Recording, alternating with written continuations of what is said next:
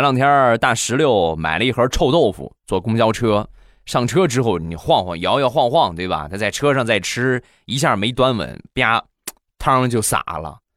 你们也知道，吃过臭豆腐的人都知道啊，主要在这个汤上啊，味儿特别浓，正好洒到旁边一个大妈的衣服上。这大妈当时，哎呀，你看你这个年轻人，我明天我准备去参加我儿子的婚礼，这个衣服是我新买的，你这下你全毁了。